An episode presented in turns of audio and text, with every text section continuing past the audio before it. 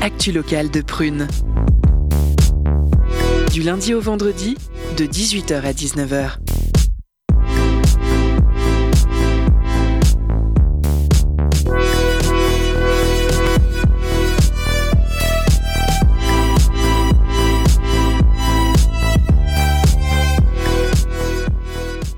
À tous et à toutes, bienvenue dans Curiosité. Nous sommes le lundi 14 novembre et on est ensemble jusqu'à 19h. Est-ce que tout le monde va bien? Oui, top, top, Impeccable. bien, bien. Ah, super, génial, tout, tout le monde va bien, moi aussi. Euh, je vous cache pas ma joie d'être dans ce studio, entouré de micros, de chroniqueurs, d'invités, tous prêts à s'exprimer. Nous nous exprimons grâce à nos voix, celles-là même qui parviennent actuellement jusqu'à vous. C'est par ce biais que l'on a choisi de créer, de transmettre, d'expérimenter, de questionner. J'ignore si ce que nous faisons peut s'apparenter à de la pratique artistique, mais la pratique artistique est indéniablement, elle, un lieu d'expression.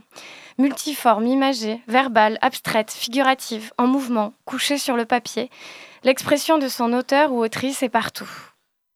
Et vous, si on vous demandait de choisir, quel art utiliseriez-vous pour vous exprimer? La chanson, la peinture? Ou peut-être la poésie?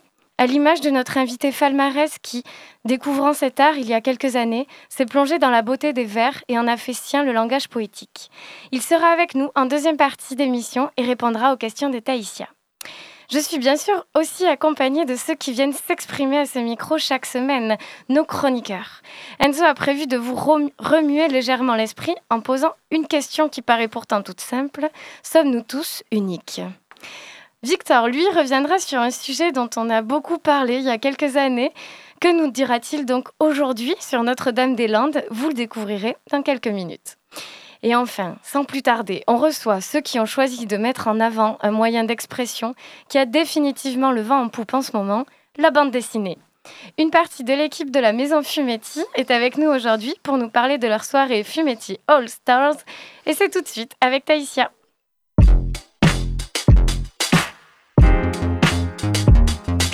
Curiosité, le Zoom Actu. Et aujourd'hui, dans le Zoom Actu, on reçoit Thomas Brochard et Cassandre Thienot. Bonjour. Bonjour.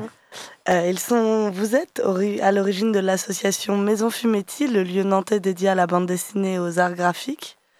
Vous pouvez un peu nous expliquer l'organisation et les buts euh, de votre association?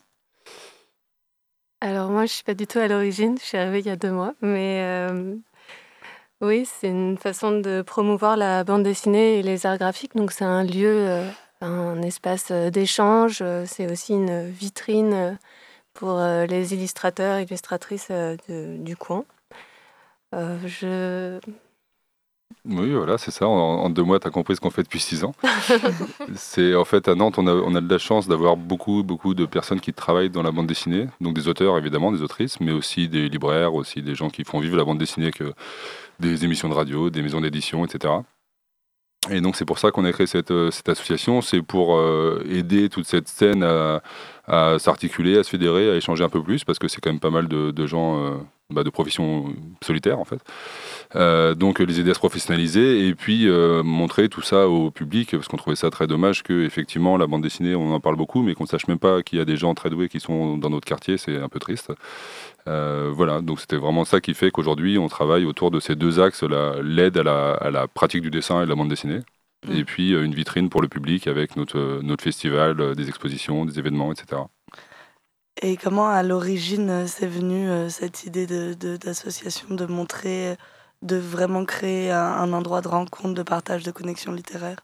C'est venu avec une, euh, une maison d'édition qui s'appelle Vite Cocagne, dans laquelle euh, je travaillais avec euh, Émile et Fabien, qui étaient avec moi au tout départ de l'association, euh, et avec laquelle on faisait déjà en fait certaines des activités qu'on fait aujourd'hui avec Fumetti, mais de manière très très embryonnaire, c'est-à-dire avec euh, aucun moyen, et en plus de notre activité éditoriale.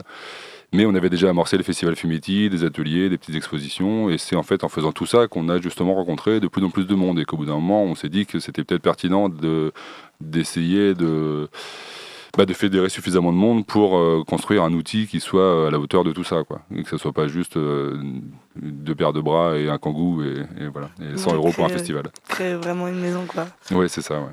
Et et, euh, il y a une bibliothèque, je sais aussi. Donc vous, recevez beaucoup de gens à cette bibliothèque? Alors la bibliothèque, c'est une bibliothèque municipale. D'accord. Nous, on est une association, mais on est hébergé dans des locaux de la ville qu'on partage avec la bibliothèque municipale de la manufacture. Ok qui pour nous est un super avantage parce que ça permet déjà d'avoir un fond de bande dessinée super riche sur place. Euh, on travaille aussi ensemble sur la programmation, sur l'action culturelle, mais le fonctionnement de la bibliothèque, c'est vraiment, euh, ça fait partie du réseau des bibliothèques municipales. D'accord, c'est municipal. Et vous, l'avez dit, vous organisez euh, beaucoup d'événements en tout genre, ateliers, résidences, festivals. Comment ça fonctionne? À qui c'est ouvert? C'est ouvert au plus grand nombre, on l'espère. Sinon, c'est qu'on fait mal notre, notre travail. Euh, non, sur, la pratique en particulier, il n'y a vraiment aucune exigence de, niveau. Euh, euh, on est. alors. Ouais, nous on a notamment des cours du soir qu'on fait à l'année. les participants, ils ont de 17 à 65 ans. c'est quelque chose. C'est vraiment des, on va dire, c'est en loisir. Euh, il n'y a pas d'exigence de niveau euh, particulière. Donc on va avoir des profils, des gens qui font ça vraiment pour le plaisir, une soirée par semaine, comme on va avoir des gens qui euh, cherchent à construire quelque chose de beaucoup plus solide, mais qu'on pas pour qui c'est pas le bon moment pour intégrer un cursus plus classique. donc on va avoir des choses comme ça. Et puis après, on a plein de propositions beaucoup plus ponctuelles et qui relèvent pas mal de l'expérimentation sur des techniques différentes, de la narration de bande dessinée, mais aussi des fois des techniques de, de dessin, voire d'impression. Euh, et là, c'est vraiment la, même chose. On peut travailler aussi bien avec euh, avec le tout public qu'avec euh, des scolaires, que parfois aussi on s'adresse à des publics très spécifiques en milieu hospitalier ou pénitentiaire. Enfin, c'est voilà, le, discours qu'on a, c'est vraiment que, je pense que c'est une réalité, c'est que la bande dessinée, ça peut se faire quand même avec, avec un crayon et une feuille. donc c'est quelque chose de très très abordable. Après, évidemment, euh, la phrase qu'on dit juste après, c'est qu'il faut beaucoup travailler pour faire des choses intéressantes, mais qu'on peut s'y mettre très facilement, et c'est vraiment ce qu'on essaye de, faire. C'est accessible quand même à tous, au plus grand nombre. Et euh, de, vous, ça fait deux mois que vous êtes là, vous six ans. Est-ce que vous, à titre personnel, vous avez un, événement que vous préférez au sein de la maison Fumetti Ah, c'est une vraie question. Euh, bah moi, ça fait deux mois que je suis là, mais j'ai été bénévole avant et tout. Le moment du festival, quand même, euh, le deuxième week-end de Lens, c'est très chouette. Ça permet de rassembler plein de gens et puis on retrouve plein de monde du milieu, mais aussi des publics différents. Donc euh, c'est un moment, c'est un moment festif avec des concerts et tout, donc on s'amuse quand même. Mais le Fumetti All Stars, qui a lieu ce samedi, c'est quand même un événement enfin, c'est un événement très chouette aussi et euh, il y a vraiment cette idée de, célébrer euh, le star system de la bande dessinée illustration locale nantaise. Donc euh, il y a un côté un peu ironique qui est fort sympathique. Voilà. Je vois. Et justement, donc on fait un zoom sur la soirée Fumetti All Star qui nous invite à fêter une sélection de parutions bande dessinée locale qui est à l'actu en ce moment la programmation de Maison Fumetti. Ça se passe samedi 19 novembre à de 18h à minuit. Et euh, est-ce que vous pouvez nous dire un peu ce qui est prévu pour cette soirée euh, Qui est-ce qu'on va pouvoir rencontrer? Euh, Alors, on va pouvoir, bah, comme Cassandre disait, en fait, c'est une soirée sur laquelle on, on essaye de mettre en avant des parutions locales et récentes, contrairement au reste de notre programmation et en particulier au Festival Fumetti, où là, on est beaucoup plus déconnecté de l'actualité. Euh, là, effectivement, on voulait repartir un peu sur ce qu'on disait il y a cinq minutes, qu'il y a, beaucoup d'auteurs et il y a beaucoup de choses intéressantes euh, à Nantes. Donc, en fait, tous les ans, c'est un peu euh, une occasion de réaffirmer ça. après, nous, ce qu'on aime beaucoup, c'est pas c'est de trouver des formes aussi originales, d'aller rencontrer les auteurs et leur travail. Donc, euh, il y aura évidemment leurs livres, puisqu'ils sont là pour les livres qu'ils ont fait il y a mm. deux mois ou il y a six mois. Après, nous, ce qu'on trouve aussi intéressant, c'est de sortir du livre et de montrer qu'avec des euh, animations dessinées, euh, on, le public va aller rencontrer un auteur d'une manière complètement différente. Qui, qui va lui le changer un peu, l'auteur aussi, souvent ça le brusque un petit peu. On essaye de ne pas les mettre trop mal à l'aise, mais souvent, il, y a quand même des gens qui passent leur vie à travailler en atelier et tout d'un coup, on les invite à Fumetti, à faire les couillons devant le public, donc c'est pas toujours euh, gagné pour eux. Mais c'est un super défi. À chaque fois, on est très content de voir qu'ils le relèvent à peu près tous, ça va. Nouvel exercice. Oui, complètement. Ouais. Oui, puis c'est un rapport euh, très différent au dessin avec euh, le livre. C'est quelque chose de très distancié. Les gens le lisent deux ans après avoir dessiné une case à l'autre bout de la France. Là, c'est des gens directement en face. Donc on a inventé plusieurs, euh, c'est ce que je disais, il y aura des dédicaces, il y aura un stand de librairie, la librairie Aladin, qui prendra une sélection mm. des ouvrages de chaque, euh, de chaque auteur, autrice invité. Euh, je précise quand même, c'est pas vraiment euh, c'est bande dessinée, mais c'est aussi illustration. Euh, y a- cette année en plus, il y a pas mal d'auteurs de l'équipe qui font vraiment de l'illustration jeunesse, Ouais, donc c'est- assez ouvert. Et donc les animations cette année, on, on- on a trouvé ça très pertinent de partir sur un esprit bien- bien-être. Donc on, on a décliné plusieurs euh, animations comme ça où euh, on va pouvoir aller euh, se faire euh, dessiner en faisant du crossfit par Oui, je exemple. me suis demandé ce que c'était justement. Qu'est-ce que le crossfit dessiné? Eh ben, si, si vous venez samedi soir, vous pourrez être dessiné, mais en train de faire de l'effort. Donc, vous serez en train de grimper des marches, de soulever des haltères, des choses comme ça, vous serez probablement en train de suer et en train de bouger, ce qui est les pires conditions pour un modèle, pour un portrait. Donc, j'imagine que vous serez dessiné en 5 minutes, parce que passer une demi-heure à faire ça, c'est une vraie torture. Euh, voilà, ça, c'est par exemple le crossfit dessiné, où euh, on a aussi le yoga dessiné. Où, euh, là, ce sera une séance collective animée par Mar- Marion Barrault. C'est à chaque fois des concepts qu'on qu'on s'amuse à inventer pour chaque édition. Il y en a après qu'on arrive à reproduire derrière, suivant le, le contexte, parce qu'on est, parce qu'aussi au passage, on fait pas mal de décors dessinés, donc on est content de les réutiliser aussi. Ah, C'est bien. Vous faites du modèle vivant, du, de tout type de modèle, et, et chacun peut participer soit en étant modèle, soit en étant illustrateur. ouais, c'est ça. Ok, chouette. Super euh, bonne idée. Et, euh, et ouais, c'est pas la première édition, donc vous vous renouvelez à chaque fois. Ouais. Donc ça, ça, ça marche bien apparemment. euh. Ouais, ouais, bah c'est bah c'est ce que tu as expliqué aussi, Cassandre. C'est vrai que nous, on trouvait ça bien d'avoir un espèce de. Euh, on a le festival qui était jusqu'à présent vraiment le, point d'orgue et le moment fort de l'année qui se construit sur toute l'année, justement, qui est un peu notre, kermesse, de, notre fête de fin d'année de l'école, au mois de juin. Euh, après, on trouvait ça bien aussi de rythmer euh, notre programmation avec un autre événement euh, en hiver. Donc là, on est à l'intérieur, c'est juste sur une soirée, c'est plus modeste que le festival. Mais c'était quelque chose qui nous paraissait assez pertinent. Effectivement, on fait plus 5 ans. Il y a eu évidemment des trucs un peu plus compliqués pendant 2020 et 2021. Mais euh, on est content quand même, ça se maintient depuis 2018. Et, euh, et effectivement, tous les ans, en fait, on renouvelle les propositions, à la fois pour le public et puis aussi pour les auteurs, quand même, parce qu'on trouve ça un peu rigolo d'inv- rigolo d'inventer des nouvelles formes, suivant leur travail aussi. Bon, même s'il y en a personne là-dedans fait du crossfit euh, dessiné dans les auteurs qu'on invite, mais euh, Pourquoi pas un jour? Euh, peut-être ils vont récupérer ça et après en faire une autre une activité annexe. Ouais, ouais, ouais. Et vous accueillez euh, que des auteurs euh, professionnels pour euh, le Fumetti All Stars ou il y a de la place pour des, des auteurs amateurs qui viennent à peine de débuter? Euh, Il y a de la place pour les professionnels qui viennent à peine de débuter. Ouais. C'est, euh, non, pas forcément. euh, nous, en fait, on a toujours l'envie de montrer des gens euh, confirmés, des gens plus débutants, de, de varier un peu tout ça. Après, là, comme on, est, on se base vraiment sur l'édition, il faut effectivement avoir publié au moins un livre. Mais euh, par exemple, il y aura Arthur Levrard qui euh, travaille avec nous euh, dans l'atelier de Maison Fumetti et euh, qui vient pour son premier livre, qui a été édité là euh, au mois d'août. D'accord. Et euh, d'un point de vue amateur, vous faites des- des résidences, sinon, je sais, à la Maison Fumetti? Bah ouais, t'as l'atelier euh, Manu Manu, donc euh, du coup qui est un lieu, euh, c'est plus un atelier partagé, c'est pas vraiment une résidence, mais euh, même si euh, à un moment de l'année on a un résident, mais du coup qui a déjà publié, qui vient pour trois mois et tout. Et du coup, ça, c'est un peu une grande colloque. Quoi. Là, en ce moment, et d'ailleurs, pour le Fumetti All Star, il y a une exposition, et c'est l'exposition de l'atelier Manu Manu. Et c'est assez intéressant parce qu'ils montrent en fait leur espace de travail, ils montrent leur euh, projet. C'est leur première bande dessinée, donc il y a toute une scéno autour de ça.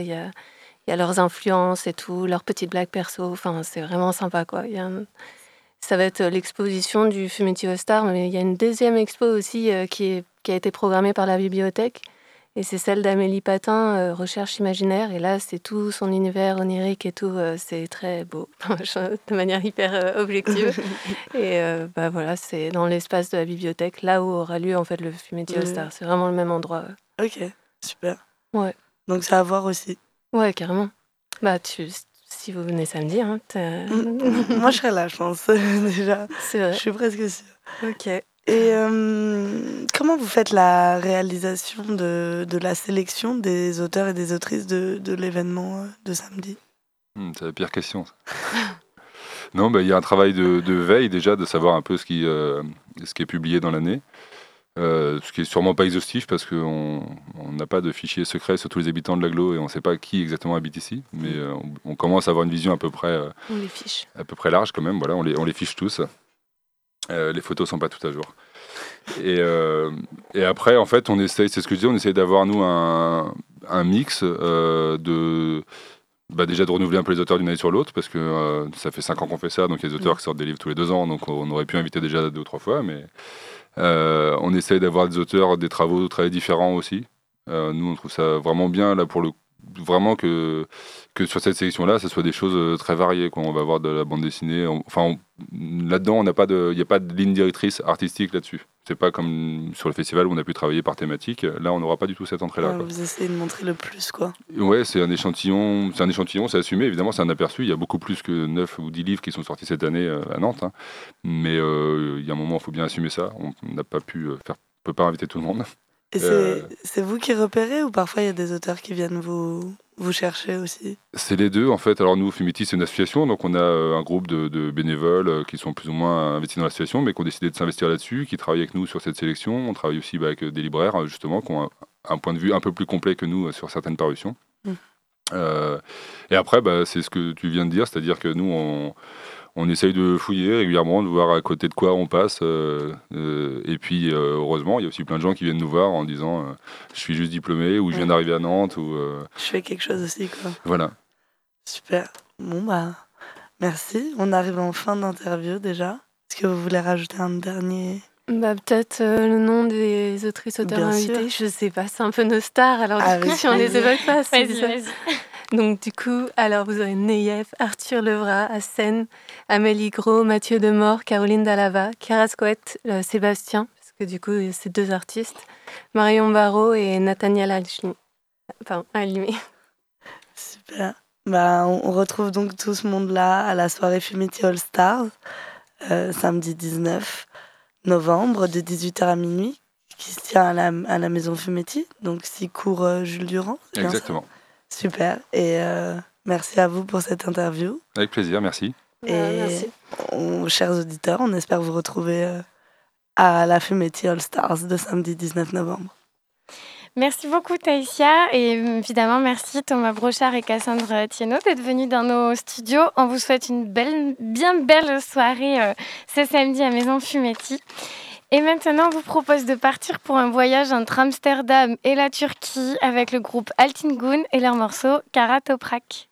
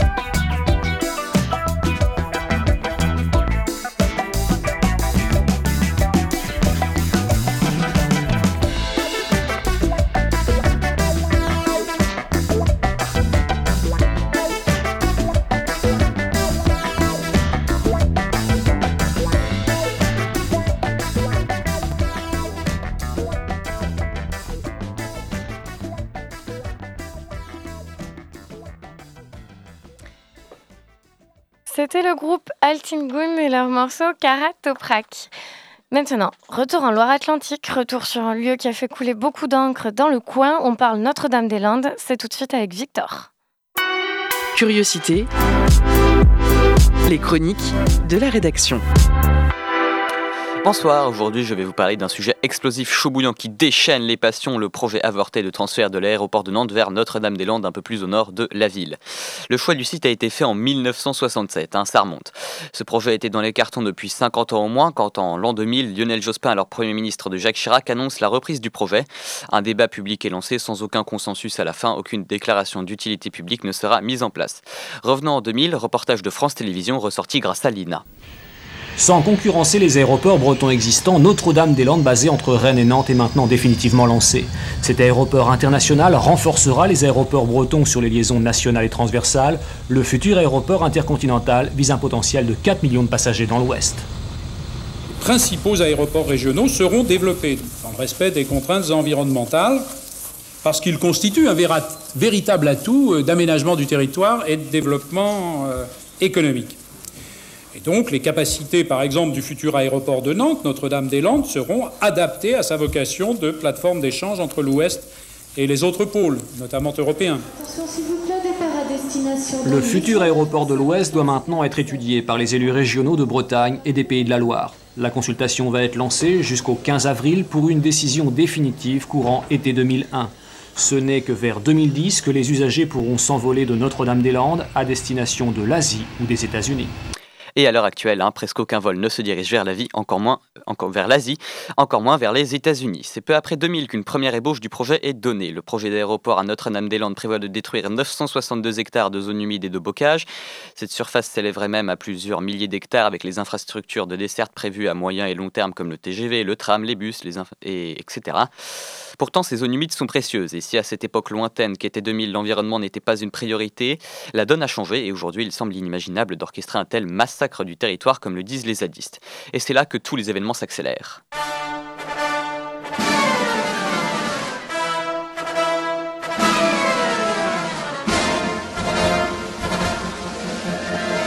Et c'est un peu. Et en 2008, superbe année s'il en est, l'aéroport est jugé d'utilité publique par une commission d'enquête.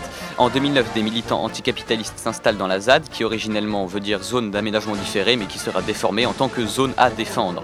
En 2010, le groupe Vinci remporte la concession pour la construction, l'exploitation et le financement de cet aéroport pour une période de 55 ans. En 2012, le gouvernement de Jean Marquero stoppe l'opération d'expulsion des occupants de la ZAD et tente de dénouer un dialogue de sourds jusqu'à ce jour fatidique.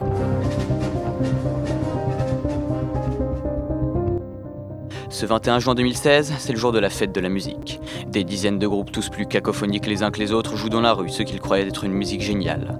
Ils jouent partout dans la ville, jusque devant les bureaux de vote. En effet, aujourd'hui, c'est le jour du référendum. Tous les habitants de Loire-Atlantique sont appelés aux urnes et à se prononcer sur le projet. À la question Souhaitez-vous ce nouvel aéroport? 55% des votants répondent oui. C'est un coup dur pour la ZAD, mais ce n'est pas pour autant qu'ils quitteront les lieux. Malgré la validation par la justice des arrêtés autorisant les travaux, le gouvernement de Bernard Cazeneuve renonce à l'évacuation de la ZAD prévue à l'automne. Mais ce n'en est pas toujours pas fini pour autant. En 2017, Édouard Philippe, le Premier ministre, se prononce en faveur du projet sur France Inter. Quand on a euh, organisé un référendum, euh, les électeurs se sont prononcés en faveur du projet. On ne peut pas rayer ça d'un trait de plume. Et pourtant, le 17 janvier 2018, le même Philippe fait une déclaration laconique sur le pavillon de l'hôtel de avec le président de la République. En étroite association avec le président de la République, le gouvernement a pris sa décision. Je constate aujourd'hui que les conditions ne sont pas réunies pour mener à bien le projet d'aéroport de Notre-Dame-des-Landes. Et nous attendons avec impatience la saison suivante. Merci Victor pour ce flashback qui rappelle euh, sûrement quelques souvenirs à un grand nombre euh, d'entre vous. Et maintenant, c'est le moment où vous pouvez gagner des places de concert, des CD, des vinyles. C'est la pause cadeau de curiosité avec Lola.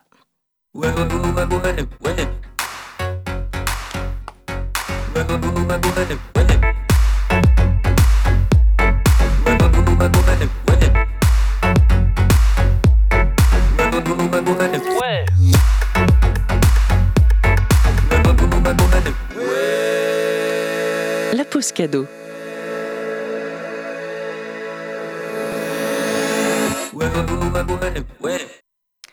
Ce soir, Prune te fait gagner des places pour le concert de Cae Tempest au lieu unique le 20 novembre à 18h. Sa voix se joue avec, entre du slam anglais, aussi appelé le spoken word, et les mélodies mélancoliques et envoûtantes. Son flow parle aussi bien au souffle commun des foules qu'à l'oreille de ceux qui l'écoutent seuls dans l'intimité. KS Tempest imagine un monde où tout resterait à faire, mais rien à prouver. Donc tente de gagner des places en nous envoyant plus vite un message sur l'Instagram de Prune. On se laisse avec Europe is Lost de Kai Tempest. Bonne écoute sur Prune. Ah.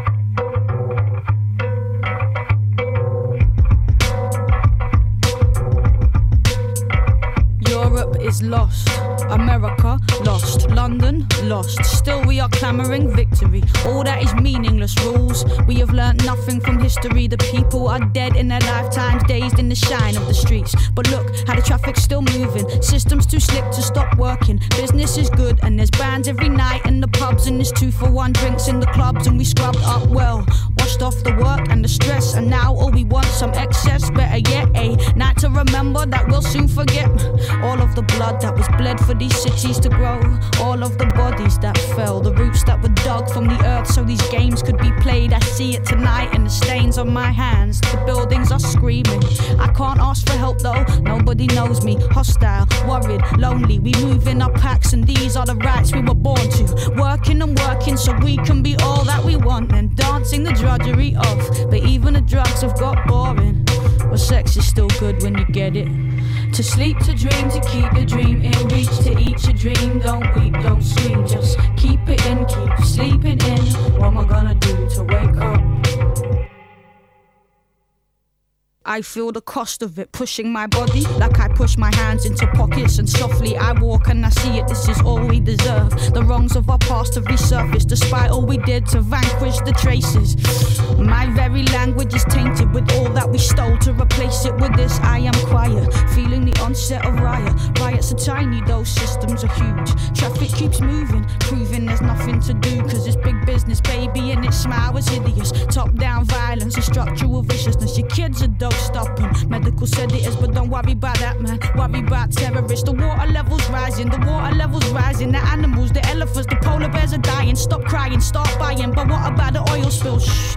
No one likes a party pooping spoil sport. Massacres, massacres, massacres. New shoes. Ghettoized children murdered in broad daylight by those employed to protect them. Live porn streamed to your preteen's bedroom. Glass ceiling, no headroom. Half a generation live beneath the red breadline. Oh, but it's happy hour on the high street. Friday night at last, that's my treat. All went fine till that kid got glassed in the last bar. Place went nuts.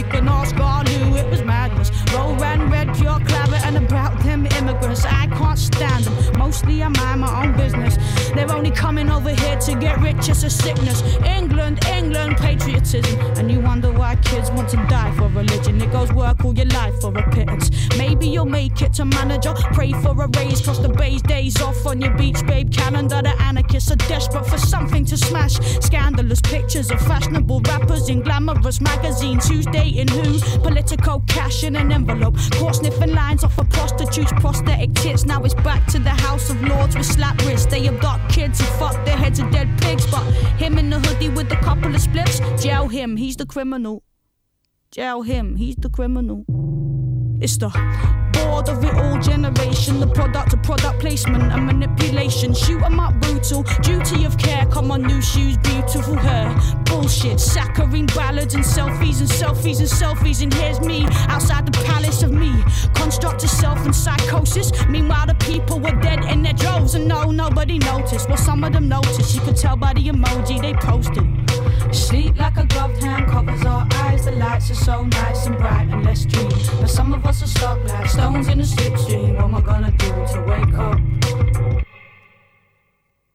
We are lost, we are lost, we are lost, and still nothing will stop, nothing pauses. We have ambitions and friendships and courtships to think of, divorces to drink of, the thought of the money, the money, the oil. The planet is shaken and spoiled, and life is a plaything, a garment to soil.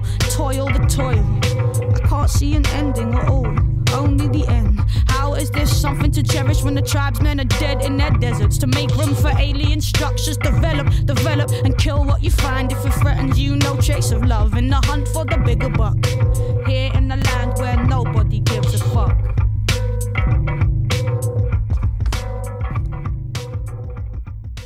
C'était le morceau Europe is Lost de Kate Tempest. Et chose promise, chose due, c'est l'heure de se poser les vraies questions. Mais ne vous en faites pas, Enzo vous accompagne dans ce périple mental. Curiosité. Les chroniques de la rédaction.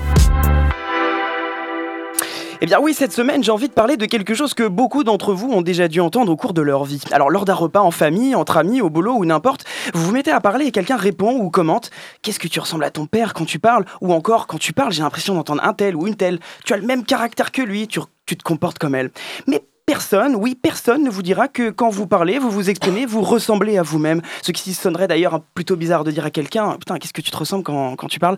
Donc, oui, mais en fait, finalement, ça pose un problème. Si l'on passe son temps à trouver chez les autres des comparaisons avec autrui, qu'est-ce que notre identité? Qu'est-ce qui fait que nous nous distinguons les uns des autres si au final, nous ne sommes que le résultat de plusieurs influences extérieures? Alors en fait, qu'est-ce qui fait notre singularité? Et donc, in fine, sommes-nous tous vraiment uniques? Alors moi comme vous, chers auditeurs, chères auditrices, camarades autour de cette, cette table, nous n'avons pas choisi de vivre, nous n'avons pas choisi notre prénom, notre corps, notre famille, notre pays, notre temps. Toute notre vie est donc de la pure contingence, c'est-à-dire que cela aurait pu ne pas être et pourtant cela a été. Tout ce qui me définit en fait en tant qu'être humain est comparable à d'autres. J'ai les yeux marrons, Or, je ne suis pas le seul à avoir les yeux marrons. Je suis français, or je peux également me comparer à d'autres français. C'est donc une particularité de mon être. Ce sont des particularités de mon être. Et donc, ce que je suis est donc comparable, puisqu'on peut dire que la particularité est une généralité, puisqu'on peut le trouver chez les autres. Nous avons donc ici la définition de l'identité, provenant du latin idem, qui est le même, c'est-à-dire caractère de ce qui est semblable à soi-même, ou qui ne présente euh, qu'une seule réalité malgré des approches différentes. Je suis une réalité différente de vous, mais nous pouvons trouver des points de comparaison, des particularités communes. En fait, nous sommes tous faits de la même matière. La construction personnelle aussi de chaque individu est également liée à l'extérieur. Comme le dit si bien le philosophe français Alain, tout être est dépendant ou tout être est dépendance. Tout petit, nous dépendons de nos parents qui nous font vivre et nous élèvent. Nous recevons une éducation de la part de nos parents eux-mêmes, éduqués par leurs parents hein, également, et ainsi de suite. Notre soi-disant identité se construit par l'imitation au début de nos parents, puis par son rejet par la suite. Puis il y a l'éducation de l'école, forcément, qui nous inculque des valeurs et des principes, des savoirs qui font de nous des citoyens éclairés. Nous sommes également influencés par des références culturelles, des personnes qui nous fascinent et qui nous inspirent, des modèles que nous tenons de, nous tentons de suivre. Mais également le modèle social, la condition matérielle. hein, nous évoluons dans des environnements socio-économiques qui font que qui font part de notre identité. Alors finalement, nous serions qu'un mix de normes, d'éducation données dans un temps donné, dépendant des influences d'autrui. Le philosophe franco-libanais Paul Audi distingue deux types d'identité, l'identité donnée et l'identité reçue. L'identité donnée, c'est celle qui se fonde sur nos particularités héritées. Nous sommes nés dans tel pays, avec telle nationalité, avec telle couleur de peau, notre voix est grave ou aiguë, nous parlons français ou l'anglais. Ce donné-là est en partie lié avec le destin de l'individu. À la différence de l'identité donnée, celle qu'on vient de voir, l'identité reçue est celle qui qui se reçoit tout au long de son existence en fonction de son parcours dans la vie, des expériences que l'on traverse, de la chance que l'on saisit ou que l'on ne saisit pas, des habitudes que l'on contracte, des personnes que l'on rencontre, etc. Ce reçu-là relève de la destinée de l'individu. Mais ayant dit tout cela, on ne trouve donc pas de singularité apparente à notre existence si toute notre identité n'est que le facteur de cause extérieure à nous-mêmes. Mais néanmoins, il reste peut-être un seul point sur lequel notre essence peut se distinguer de celle des autres. Il y a peut-être quelque chose qui me distingue de vous, qui fait que nous sommes différents, et que moi, Enzo, qui est en train de parler, et vous, chers auditeurs, auditrices, ou vous autour de cette table, nous ne sommes pas similaires. Eh bien, cette chose, c'est peut-être la liberté. Oui, c'est la liberté que j'ai de façonner, de modifier les identités qui me sont données. Jean-Paul Sartre, philosophe français du XXe siècle, nous dit cette phrase L'existence précède l'essence. Alors que veut-il dire par là? Lorsque nous voulons créer un objet matériel, par exemple une table par exemple, l'essence de la table, sa taille, son style, les matériaux utilisés, est conçue au préalable avant son existence. C'est-à-dire que nous savons à quoi elle va ressembler dans la réalité avant même qu'elle existe dans la réalité matérielle. Mais vous, Chers auditeurs, chères auditrices, lorsque vos parents ont décidé de vous concevoir, ou pas d'ailleurs, ça arrive, ils ne pouvaient pas construire l'essence de votre personne. Ils pouvaient imaginer à quoi vous ressembleriez, mais pas ce que vous seriez. Nous sommes alors totalement libres de nous construire, de créer notre propre essence. Et contrairement à l'identité, la singularité n'est ni donnée ni reçue. On, ne n'est pas singulier, on le devient. Alors comment? C'est ce que Paul Audi, ou Paul Audi, appelle l'identité atteinte. Elle résulte seulement de la façon dont nous nous rapportons à nos identités données et reçues. Elle témoigne de la façon que nous avons de les vivre, de la position que nous adoptons vis-à-vis d'elles. À partir de ce moment-là, vous devenez unique, singulier ou singulière. Vous affirmez votre propre liberté de devenir en prenant position aux identités reçues. C'est la liberté de devenir qui l'on veut être par nos actions ou notre expérience. C'est la position que vous allez prendre sur le fait d'être français, la position que vous allez prendre face aux normes que la société vous impose, que votre famille vous impose, celle de vous mettre- faire le pas de côté à ce qu'on vous impose, qu'on vous implique. La liberté de choisir également les influences dont vous voulez faire essence, car elles sont prises bien sûr de l'extérieur, mais recréées de l'intérieur par vous, par votre biais, par votre image. Alors, Little warning, hein, juste euh, par. euh, il serait vain et inutile de vouloir devenir quelqu'un d'autre pour autant. hein. Ce serait nier la responsabilité et la liberté absolue de votre existence, de votre projet de vie. Une manière de se masquer soi-même d'une certaine manière. Et puis, comme le conseillait si bien Oscar Wilde, restez vous-même, les autres sont déjà pris. Alors, sommes-nous tous uniques? Si nous l'étions tous, nous serions tous pareils. Mais par contre, on peut devenir singulier et comment? Si vous décidez, si vous décidez de saisir la liberté de devenir une singularité. Merci beaucoup Enzo pour ce cours de philo euh, en accéléré. Évidemment, si vous souhaitez réécouter toutes les chroniques, l'émission sera juste après en podcast sur prune.net. Je vous propose maintenant un peu de légèreté et de soleil avec Guts Fit Voom Voom et le morceau Mugajiami.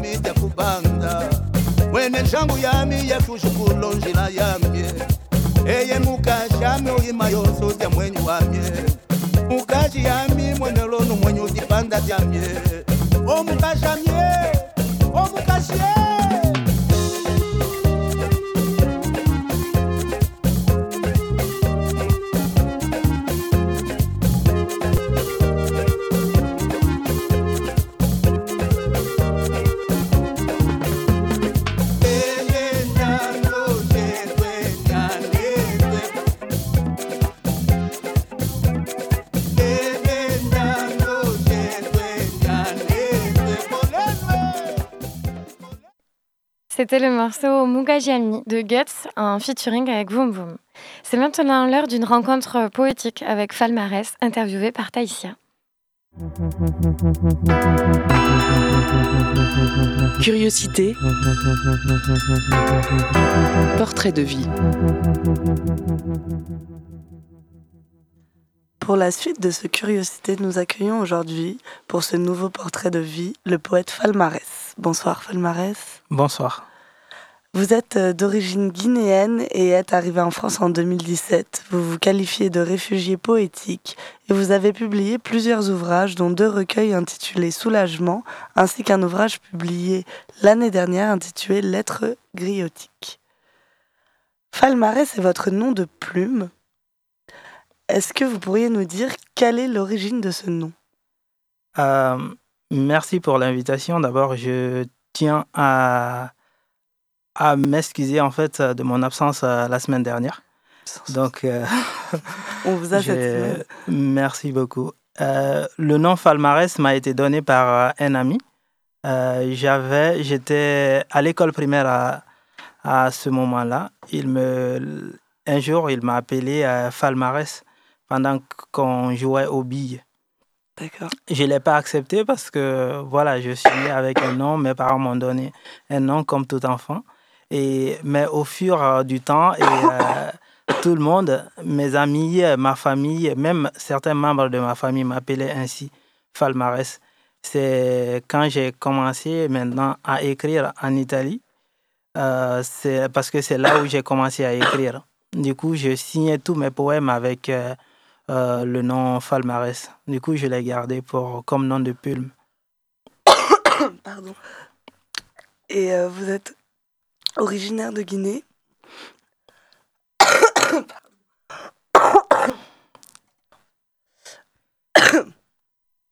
Est-ce que vous pourriez nous parler de votre pays d'origine? Euh, bien sûr, c'est sans doute euh, le, le pays euh, que je connais le plus.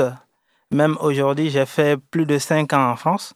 Mais la Guinée, euh, pour, alors pour ceux qui ne connaissent pas, euh, c'est un pays en fait qui se situe en Afrique de l'Ouest, donc qui a à peu près deux fois, deux fois la France. Et euh, donc, euh, euh, 13 millions d'habitants et qui est vraiment diversifié hein, parce que on a quatre régions naturelles qui est la basse Guinée, la moyenne, la moyenne Guinée, la haute Guinée et la Guinée forestière. Donc avec un climat aussi en général tempéré, mais aussi euh, un climat aussi qui qui dépend aussi un peu des régions parce que quand je prends la région de la moyenne Guinée qui est juste frontalier avec le Mali et est encore beaucoup plus chaud par rapport à la région de, de, la, de la moyenne Guinée, qui est beaucoup plus humide en fait. Donc on a un climat en général tempéré, mais aussi qui est divers. Donc on peut y vivre comme d'ailleurs en France, hein, le sud de la France et l'ouest de la France, à peu près, c'est, donc c'est, le climat diffère un peu. Et euh, voilà, et la population aussi, euh, les gens aussi sont, sont très accueillants. Vous, vous, allez demander à ceux qui ont été à la Guinée, en Guinée, ils vont vous parler un peu de, de, de, de, de, cette partie-là. Donc les gens sont beaucoup accueillants et aussi euh, la nourriture aussi est, est beaucoup diverse aussi. Euh, donc ça dépend aussi des, des régions généralement. Euh, donc, il y a salé, sucré, pimenté aussi. C'est diversifié, quoi. Voilà, il y a beaucoup de diversité, euh, je dirais. Et donc, vous êtes arrivé en France en 2017, après un parcours migratoire assez difficile. Est-ce que vous souhaiteriez nous expliquer dans quelles circonstances vous êtes venu en France? Pourquoi avoir choisi la France et, et, et ce parcours assez euh, sinueux? Alors, d'abord, je, n'ai pas choisi la France parce que euh, quand j'ai décidé de quitter la Guinée, j'ai quitté parce que euh, euh, je voulais quitter. Et ça, c'était dû à plusieurs circonstances, dont la mort de ma maman a été l'élément déclencheur de, ce départ. Donc, j'ai quitté la Guinée en passant par le Mali, l'Algérie, où j'ai passé six mois dans deux villes, à Blida et Alger. Et ensuite, euh, je suis passé par euh, la Libye, euh, la Libye où j'ai passé deux mois, où je suis tombé malade pendant tout ce temps-là. Deux mois, je, j'avais même du mal à bouger, en fait, vraiment. Donc, j'avais du mal à manger et c'est, c'est un ami, en fait, qui m'aidait vraiment à me nourrir. Et ensuite, euh, et je suis passé euh, par la Méditerranée pour venir euh, en Italie. L'Italie, j'ai passé quelques mois au nord de l'Italie. Et ensuite, c'est là j'ai décidé vraiment de venir en France. Donc, euh, tout, tout le parcours, c'était vraiment de, voilà, de, de quitter euh, d'un endroit à un autre. Mais le départ, c'était vraiment quitter la Guinée. C'était, ce n'était pas vraiment venir. euh, juste rejoindre l'Europe en- pour pouvoir vous installer ou... non, pas du tout. En fait, c'était vraiment quitter la Guinée parce que c'était pour des raisons euh, plutôt familiales, en Mhm. fait. Et euh, après, la mort de ma maman a été l'élément Oui. déclencheur de mon départ. Et ensuite, euh, voilà. Et, mais dans le parcours aussi, et c'était l'Algérie, par exemple. Quand je suis arrivé, je ne connaissais personne et le climat non plus. Je ne me suis pas rendu compte du climat, qui a un climat un peu euh, européen aussi. Il, fait, il neige, il fait assez froid. Je me suis retrouvé dehors. Un patron d'un chantier m'a dit bah, si tu veux dormir, euh, tu viens dans mon chantier et puis euh, tu restes là-bas. C'est là où il m'a accueilli dans son chantier où je travaillais, à Alger même. Euh, voilà, et ensuite, euh, j'ai travaillé là-bas pendant, pendant six mois. Et au lieu de me payer, il a donné euh, l'argent qu'il devrait me donner à des passeurs qui m'ont fait passer, en fait. Et donc tout ça, c'est une, succession d'épreuves pendant un certain temps. Et à votre arrivée en France, vous avez intégré un lycée, vous avez eu votre, votre bac avec mention d'ailleurs. Vous avez fait désormais des études supérieures. Est-ce que vous pourriez nous parler de, de ce que vous faites aujourd'hui et si vous souhaiteriez ne, ne pouvoir vivre que de vos écrits? Vous Euh, consacrez uniquement à la poésie, enfin à la poésie. poésie. Euh, la poésie, pour moi, c'est un peu le, le hasard, même si on dit qu'il n'y a pas de hasard dans, dans la vie. Je dis hasard parce que euh, je ne connaissais pas du tout la poésie. J'ai fait tout mon collège en Guinée, l'école primaire, le collège, et j'avais même pas étudié la poésie. Et c'est vraiment en classe de, de seconde que Mhm. j'ai étudié la poésie, donc en France. Et euh, du coup, j'ai commencé à écrire. euh, je ne savais même pas qu'est-ce que c'était la poésie. Et j'ai commencé à écrire en Italie parce que je ne dormais pas. Du coup, euh, j'ai ressenti en fait le désir de la lecture qui m'a poussé à écrire. J'écrivais pour me lire et je me lisais pour m'endormir. Mm. C'est comme ça. Et puis, quand j'ai décidé de venir en France, je suis venu en France. euh, euh, et puis, à la suite de ça, euh, j'allais souvent dans les bibliothèques. Et à Vannes, j'ai rencontré mes éditeurs à la fête de la musique qui m'ont proposé à éditer mes poèmes. Et c'est vraiment comme ça. Après, quand j'ai intégré le lycée Jean Guéhenno à c'était pour moi, c'est- c'était pour moi euh, aussi euh, euh, une suite aussi de l'apprentissage en un mot, parce que la logistique aussi, je ne connaissais même pas la logistique. J'avais beaucoup entendu parler de le métier que je fais en ce moment, la logistique. J'avais beaucoup entendu parler de ce métier, je ne connaissais pas. Donc c'est au lycée, j'ai avec Ouais. mes profs euh, et euh, j'ai appris. Et aujourd'hui encore, je fais aussi, euh, je continue dans ce même axe d'études professionnelles, un bac plus 2 en, en logistique, en alternance. Donc la poésie est, est quelque chose que vous faites à côté? Euh, voilà, et la poésie, c'est quelque chose que je ne fais pas vraiment à côté, on ne peut pas dire parce que... euh, Ça fait la- partie de votre vie quand même. Voilà, la poésie aujourd'hui, euh, je pense que c'est ma vie entière. Elle m'a sauvé en fait. Quand je dis ça peut être vague, mais et comme je l'ai expliqué en fait tout à l'heure, j'ai euh, j'ai commencé à écrire parce que je ne dormais pas. Donc, euh, c'était pour pouvoir lire. Et j'écrivais en français en Italie pour lire et je lisais. Ça m'aidait à m'endormir. Mm. Et, et aussi récemment aussi, quand j'ai eu aussi le QTF, aussi l'obligation de quitter la France. français. Et euh, voilà. Et donc, c'est euh, ma vie entière aujourd'hui. d'ailleurs, vous, vous parlez de, de cette OQTF que vous recevez, et euh, à la suite de laquelle vous avez décidé d'entamer une grève de la faim par contestation. Est-ce que vous pouvez nous raconter cet événement de votre vie? Vous avez parlé de la poésie, et là, vous recevez une ordre de quitter le territoire. Comment vous réagissez à cette grève de la faim? Bah, c'était c'était inattendu en fait je, je, pour moi et pour mes amis d'ailleurs hein. je pense que pour, pour beaucoup de gens qui me connaissent euh, et c'était inattendu et quand j'ai reçu en fait l'obligation de quitter la France c'était en fin de semaine un vendredi euh, on était en équipe euh, des on était il y avait deux absents dans mon groupe et on avait travaillé toute la semaine j'étais très très fatigué et dans ma boîte aux lettres je recevais ça et j'ai tout de suite téléphoné à mon école, à mes éditeurs, je les ai dit, mais c'est une situation injuste. Et euh, depuis euh, que je, je, suis là, et euh, voilà, sans, sans, pour autant dire que je fais ça pour... pour je, je, fais la poésie par, par passion, parce que Mhm. mm -hmm. ça, ça me plaît, mais... Et ça m'a sauvé aussi. Mais je, je dis, mais c'est une situation injuste, mais aussi absurde.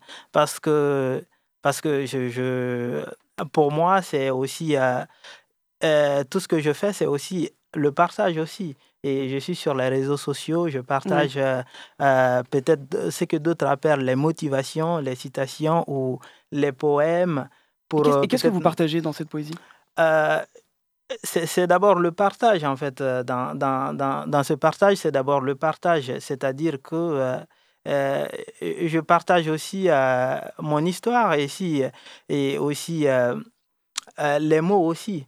Et parce que les mots, tout naît de là, en fait. On est là, c'est grâce aux mots. On communique, c'est grâce mmh. aux mots. Et c'est la beauté des mots et aussi l'espoir aussi. Je pense que c'est l'espoir aussi est, est, important. C'est important pour nous tous. Et où, où que nous sommes, en fait, qu'on soit en difficulté ou, ou pas, on a besoin d'espérer, en fait. Je pense que c'est ça qui est plus important. Et c'est l'espoir que vous voulez euh, écrire dans vos poèmes? Euh, je, La vie elle-même, en fait. Je, je, je, raconte ma vie et je raconte aussi beaucoup d'autres choses au-delà de ma vie aussi, parce que ma vie aussi est, est, est une similitude, en fait, d'autres vies aussi. Donc, euh, c'est... Et, et, tout ça, c'est les rencontres aussi. Les poèmes qui naissent aujourd'hui, c'est aussi grâce aux, aux rencontres. Mmh. Et c'est ça que j'essaie de, de, partager. Et donc, j'ai pu lire des extraits de, vos textes qui portaient notamment euh, sur vos souvenirs de la Guinée. En quoi c'est important de, retranscrire tous vos souvenirs? Est-ce que ça vous permet de, revivre des instants par, la poésie? Euh, comme dit, en fait, je lisais hier la préface de, mon prochain recueil de poèmes qui sera publié chez Flammarion en 2023. Euh, mon préfacier Nimrod, qui est un grand poète qui est originaire du Tchad, disait que je n'ai jamais quitté la Guinée. Et -hmm. je pense qu'il a totalement raison. Et la, le, le, dans mes poèmes, j'y mis constamment les souvenirs de Guinée, du voyage et de la France aussi. Donc il y a tout un tas de, de boucles de va-et-vient, en fait, de, de, redondance dans mes poèmes. Il y a, je pense qu'il n'y a que ça, mais au-delà de ça, il y a aussi la vie.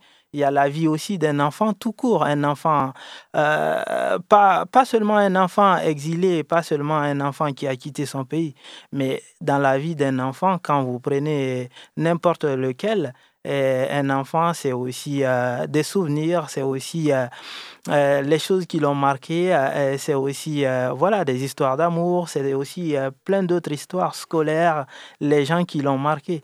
Je pense que c'est on doit aller au-delà de, de ça, en fait, de l'exil. C'est aussi oui. la vie d'un enfant, d'un être aussi. Et certains peuvent se retrouver dans, dans vos poèmes Vous pensez qu'il y en a qui peuvent s'identifier à votre parcours? Euh, je, ou je dans le, vos poèmes Oui, je le pense, je le pense pleinement et euh, d'une manière ou d'une autre, euh, il ne suffit pas en fait de vivre ce que j'ai vécu pour, pour ressentir en fait ce que je, je ressens. Et on, peut, on peut le vivre d'une manière, d'une autre manière. On peut, on peut, par exemple, de par la lecture, par exemple, on peut vivre pleinement plusieurs vies en lisant, par exemple. Donc euh, la vie, on peut la mener de plusieurs manières. Alors, vous avez signé un contrat d'édition avec Flammarion, comme vous, vous l'avez dit euh, tout à l'heure. Comment s'est passée votre rencontre avec eux et quels sont vos projets avec eux et avec euh, les, les poèmes que vous voulez éditer? Ça s'est passé comment?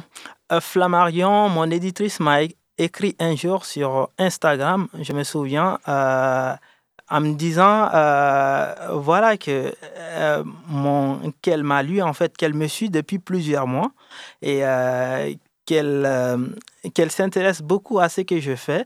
Et à la suite, elle a expliqué qu'elle m'a qu'elle m'a connu grâce à une librairie en, en, en Bretagne. Elle est rentrée dans une librairie un jour et puis et la libraire lui a dit si tu veux un seul livre, je te, euh, je te conseille ce recueil de poèmes.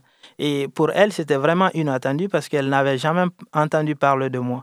Et elle l'a pris parce que c'est euh, le conseil de, de la libraire. Et un jour, elle n'arrivait pas à dormir. Et puis euh, le recueil est posé à, à côté de, de son lit. Elle a pris le recueil et elle l'a lu. Et quand elle a commencé à, à lire, euh, elle était vraiment bouleversée par, par l'écriture. Et en ces mots, elle disait euh, dans, dans cet écrit que qu'elle trouve les, mes poèmes euh, que, universels, que tout le monde peut, peut les lire en fait. Mm. Donc c'est à la suite de ça, elle m'a contacté pour me proposer euh, et si je veux rejoindre la maison d'édition. J'ai en- en discuté avec euh, les mandars, les éditions Les Mandarines à laquelle j'ai publié les trois premiers recueils de poèmes. On en a discuté, ils étaient vraiment très contents. Ils m'ont encouragé euh, à, à rejoindre Flamaillon. Et, euh, mais bien avant ça, il y avait plusieurs autres maisons d'édition qui m'avaient proposé en fait de rejoindre leur maison d'édition. Et, mais c'est vraiment c'est cette histoire qui m'a touché beaucoup, l'histoire avec euh, Flammarion. J'ai dit, bah, ça commence par une, une histoire euh, et puis une belle en plus. Et donc vous êtes publié euh, chez eux dans un prochain recueil? Oui, en, 2000, euh, en 2023, au cours du Printemps des poètes euh, prochain. Est-ce que vous pourriez, vous avez fait un appel à texte en vue d'une anthologie avec les maisons d'édition euh, Igui, Iggy, vous dites ça, Iggy, oui, Iggy, Iggy, Iggy, ok. Est-ce que vous pourriez nous parler de ce projet euh, Euh, c'est un projet intéressant parce que euh, quand j'ai demandé en fait à, la maison d'édition de faire appel à texte pour une anthologie, de coordonner une anthologie de poésie pour elle, pour la maison d'édition, ils m'ont dit bah, on a essayé il y a un an et euh, faire un appel à texte et puis on n'a pas eu 10 poètes, il n'y a pas 10 poètes qui nous ont envoyé leurs leur poèmes. J'ai dit, ben, on va le faire. Peut-être que ça va être une nouvelle expérience aussi. Et de toute façon, euh, une maison d'édition a besoin de, de faire ce genre d'activité. Et aujourd'hui, on a reçu plus de, il y a plus de 150 poètes qui nous ont envoyé des, des poèmes. Et je travaille euh, constamment sur ça. Et l'équipe, avec l'équipe euh, de la maison d'édition Yigi. Et donc, c'est- c'était un appel à texte qui était ouvert à tout le monde, à, tous, les, auteurs, hein, euh, les poètes euh, euh, francophones notamment, parce que c'est en français. Et donc, c'est une belle expérience, vraiment. Et euh, euh, j'ai hâte que le projet arrive à, à ses termes, que le livre soit publié. publié, un projet porteur. Merci beaucoup à vous, Falmarès, pour cet échange. C'était un plaisir de vous accueillir dans cette émission. J'invite nos auditeurs également. et auditrices à suivre Fal- Falmarès sur Facebook aussi pour se tenir au courant de ses actualités. Et bien sûr, foncez lire ses écrits et son prochain euh, recueil en 2023 chez Flammarion. Merci, Falmarès. Merci également. Merci pour l'invitation. Merci Victor, merci Taïsia pour cette interview. Et comme euh, tu le disais, euh, Victor, merci à Falmarès d'être venu nous parler de, son parcours, son art avec autant de, passion et de douceur, donc euh, la poésie. Merci toute l'équipe, Enzo, Lola, Victor, Taïsia et Kellig pour cette émission pleine d'inspiration. Et on pense fort, fort, fort à Lisa qui a participé à la préparation de cette émission. Vous pouvez nous retrouver un podcast sur prune.net. Je suis Charline et je vous donne rendez-vous la semaine prochaine. Tout de suite, c'est Money Time, l'émission sportive de Prune. Tchuss. C'est autorisé.